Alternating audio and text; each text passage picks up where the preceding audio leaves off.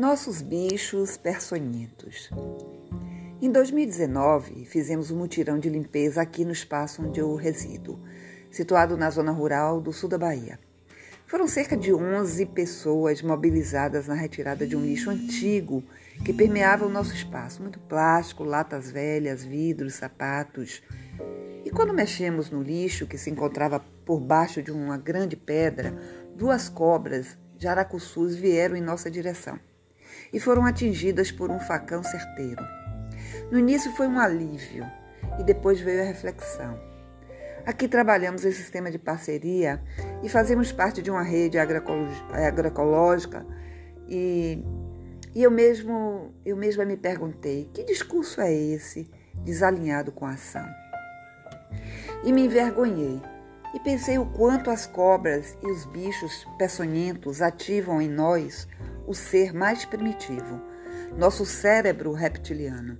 O que fazemos quando sentimos a nossa vida ameaçada? Epa, ameaçada?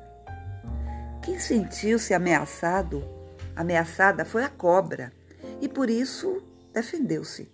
E como também nos sentimos ameaçados, agimos da mesma forma, com medo de morrer, atacamos e matamos.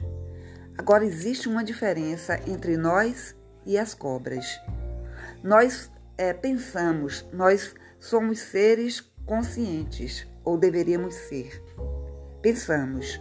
E as cobras, como os outros animais e todos os organismos da natureza, são seres sencientes.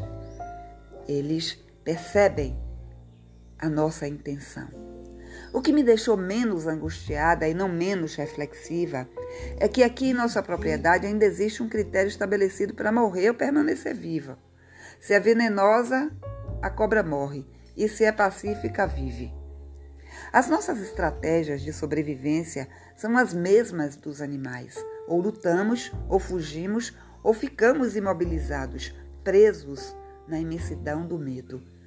E quando vamos parar de matar, aqueles que fazem parte de uma cadeia que traz equilíbrio e vida para o sistema. Fique pensando nisso. Será que seremos capazes de identificar no espaço da floresta as cobras e os bichos peçonhentos, observá-los e deixá-los seguir? Eu penso que sim. Recentemente eu assisti um filme no YouTube que, que me demonstrou isso, justamente com uma cobra jaracuçu. E ela foi provocada e mesmo assim seguiu atenta na defesa e o homem foi capaz de deixá-la seguir. Será que vamos ser capazes de lidar com o peçonhento a partir do momento que aprendemos a lidar com os nossos bichos internos? A partir do momento que tivermos a sabedoria e a consciência ampliada a ponto de acolhê-los e percebermos que somos todos eles também?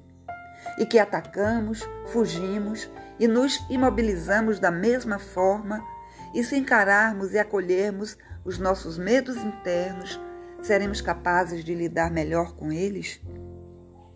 Será que eles ativam os nossos bichos peçonhentos e aí aqui o bicho pega? Em nossa região, cuja lida maior é com cacau, as cobras são muito importantes para controlar o excesso de ratos. Se não fossem elas, o nosso cacau viraria casa de pica-pau. Então, quando seremos seres efetivamente ecológicos com respeito à dinâmica da vida?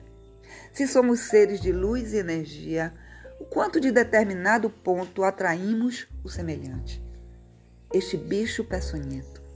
Então fiz uma poesia que diz: Matou a cobra e mostrou o pau, e deixou o rato que comeu o cacau. Pobre daquele que desconhece o sistema, que mata a cobra e desequilibra o ecossistema. Tem medo de cobra, que, que do homem se defende, devia ter medo de gente, ó gente.